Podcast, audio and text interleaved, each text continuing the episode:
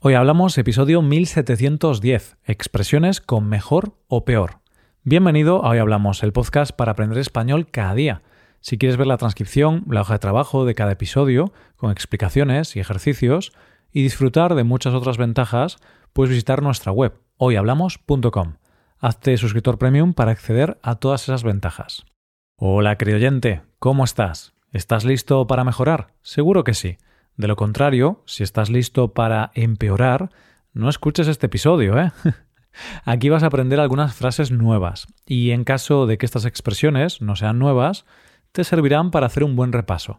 Hoy vamos a poner en práctica cinco expresiones que contienen las palabras mejor y peor. Ambas, dependiendo de su uso, podrán funcionar como adjetivos o adverbios. Sin embargo, hoy no estamos aquí para hablar de gramática, Hoy estamos aquí para tratar expresiones como mejor que mejor o ponerse en lo peor. Hoy hablamos de expresiones con mejor o peor. Estas expresiones las vamos a trabajar con Sandra y Pipa, su adorada iguana. Como siempre te digo, presta atención a la historia y presta más atención aún a las cinco expresiones de hoy. A ver si identificas todas estas. De mal en peor, ponerse en lo peor, pasar a mejor vida, es peor el remedio que la enfermedad, y por último, mejor que mejor. Vamos allá. Tras un largo día de clases en el instituto, Sandra, una adolescente barcelonesa, se disponía a pasar el día tranquila en casa. Tenía la intención de pasar la tarde con Pipa, su iguana, que últimamente no se encontraba muy bien de salud. La iguana era mayor, tenía 12 años, y lamentablemente su estado de salud no era el mejor. Cada día iba de mal en peor. Nada más llegar a casa, Sandra se quitó la chaqueta, las zapatillas y se dirigió al salón. Allí la esperaba su padre, Rodolfo, que estaba triste y no podía articular palabra. Rápidamente Sandra se puso en lo peor. Fue corriendo al terrario de Pipa y para su sorpresa no estaba ahí, sino que estaba justo al lado, en una caja de zapatos.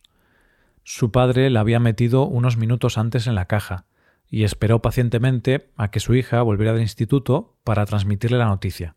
Rodolfo, entre lágrimas, anunció la tragedia.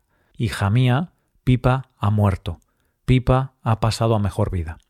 Sandra, rota de dolor, se acercó a su querida iguana, tumbada e inmóvil.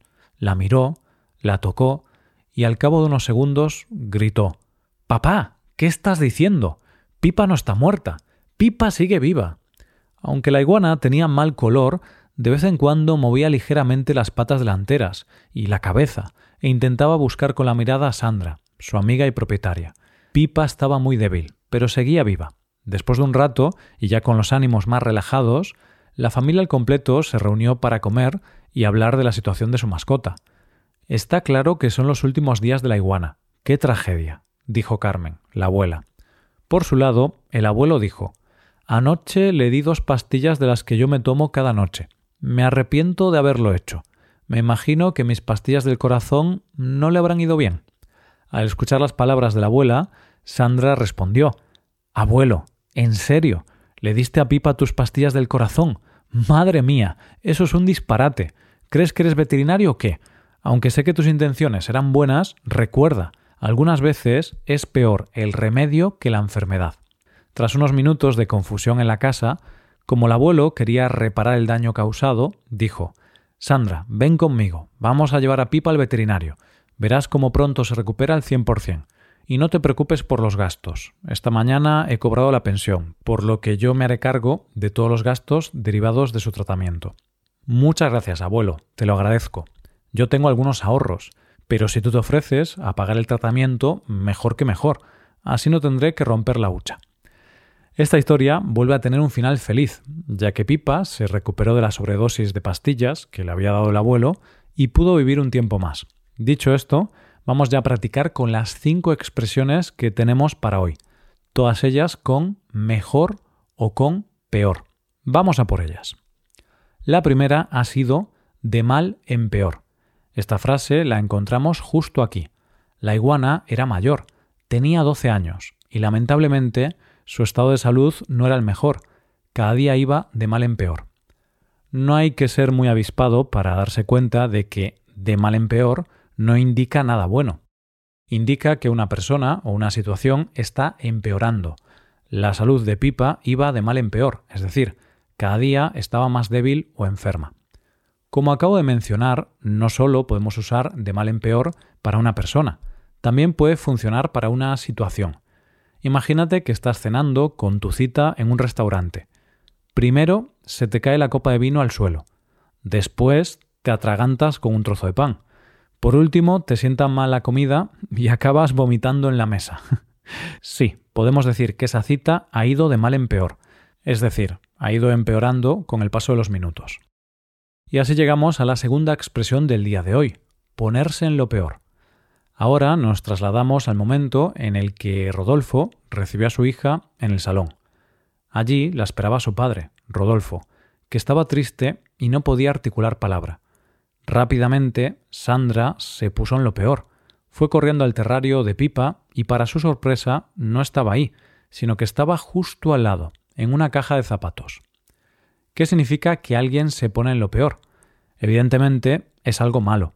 Esto sucede cuando una persona supone que va a pasar algo malo, algo triste, perjudicial. Sandra, al ver la cara tan triste de su padre, se puso en lo peor, o sea, se imaginó que su iguana había muerto.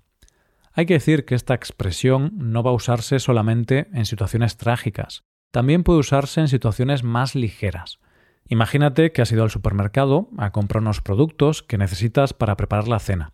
Cuando llegas a casa te das cuenta de que el queso que tanto te gusta no está en la bolsa. Entonces te pones en lo peor y piensas que se te ha olvidado en la caja, justo después de pagar. Es una tragedia, pero hay tragedias mayores, ¿no crees? Llegamos a la tercera expresión del día, pasar a mejor vida. Aunque parezca más positiva que la expresión anterior, verás que no lo es. O sí, todo depende de cómo lo queramos mirar. La hemos usado justo aquí. Rodolfo, entre lágrimas, anunció la tragedia. Hija mía, Pipa ha muerto. Pipa ha pasado a mejor vida. ¿Qué significa la expresión pasar a mejor vida? Pues significa morir, fallecer. Sandra pensaba que Pipa había muerto, pero, por suerte para ella, Pipa seguía viva, débil pero viva. Aquí podríamos entrar en un debate filosófico o religioso interesante. ¿Morir es pasar a mejor vida? No seré yo quien lo diga, yo prefiero seguir vivo. Pero bueno, esta es una forma de ver la muerte como el siguiente paso en la vida, y tenemos esta expresión, pasar a mejor vida, como una forma menos negativa de hablar de la muerte. Aquí también podemos añadir una cosa. Si hablamos de algo que pasa mejor vida, hablamos de algo que se estropea, que se rompe. Así, si te digo que mi ordenador ha pasado mejor vida, te estaré diciendo que mi ordenador se ha roto. Bien, pues llegamos a la cuarta expresión del día. Es peor el remedio que la enfermedad. Una frase que hemos escuchado en el fragmento en el que Sandra le echa la bronca a su abuelo.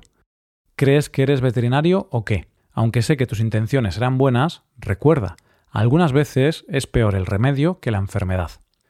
El remedio, es decir, la medida que se toma para reparar un daño puede no ser perfecta. En ocasiones puede ser todo lo contrario. Se dice es peor el remedio que la enfermedad cuando la solución empeora el problema, cuando la solución es peor que el propio problema. Esto es lo que pasó cuando el abuelo le dio dos pastillas a la iguana, casi la mata. Lo mismo pasa cuando un niño está llorando y tú le gritas diciéndole No llores más, niño, cállate. es posible que el niño llore más al ver que le gritas y te muestras nervioso. Entonces, gritarle puede empeorar la situación. Por eso, a veces, es peor el remedio que la enfermedad. Y de esta manera llegamos a la quinta y última expresión del día, mejor que mejor. Esta fue la respuesta de Sandra tras escuchar el ofrecimiento de su abuelo. Muchas gracias, abuelo, te lo agradezco. Yo tengo algunos ahorros, pero si tú te ofreces a pagar el tratamiento, mejor que mejor, así no tendré que romper la hucha. Mejor que mejor es una manera coloquial de decir mucho mejor. Sandra, al escuchar que su abuelo pagaría el tratamiento de su mascota, dijo mejor que mejor, es decir, mucho mejor. De esa manera pudo ahorrarse un dinero importante en el veterinario. Y como ejemplo de uso de esta expresión te voy a dar un consejo culinario. En caso de que estés pensando en preparar una tortilla de patatas, ya sabes qué consejo vamos a darte en este podcast. La tortilla de patatas está rica con cebolla o sin ella. pero si es con cebolla, mejor que mejor. con este consejo culinario vamos llegando al final de este episodio. ¿Te ha parecido mejor o peor este episodio respecto al anterior? ¿Qué te han parecido estas cinco expresiones? Bueno, pues antes de acabar vamos a repetirlas. De mal en peor, ponerse en lo peor, pasar a mejor vida, es peor el remedio que la enfermedad, y por último, mejor que mejor. Ahora nos despedimos, eso sí, antes de hacerlo quiero recordarte que puedes hacerte suscriptor premium de este podcast. Así te podrás beneficiar de múltiples ventajas, como la transcripción de los episodios o la posibilidad de practicar con actividades, entre otras cosas. Así que, ya lo sabes, búscanos en nuestra página web, hoyhablamos.com. Muchas gracias por escucharnos. Nos vemos en el episodio de mañana con más noticias en español. Paso un buen día.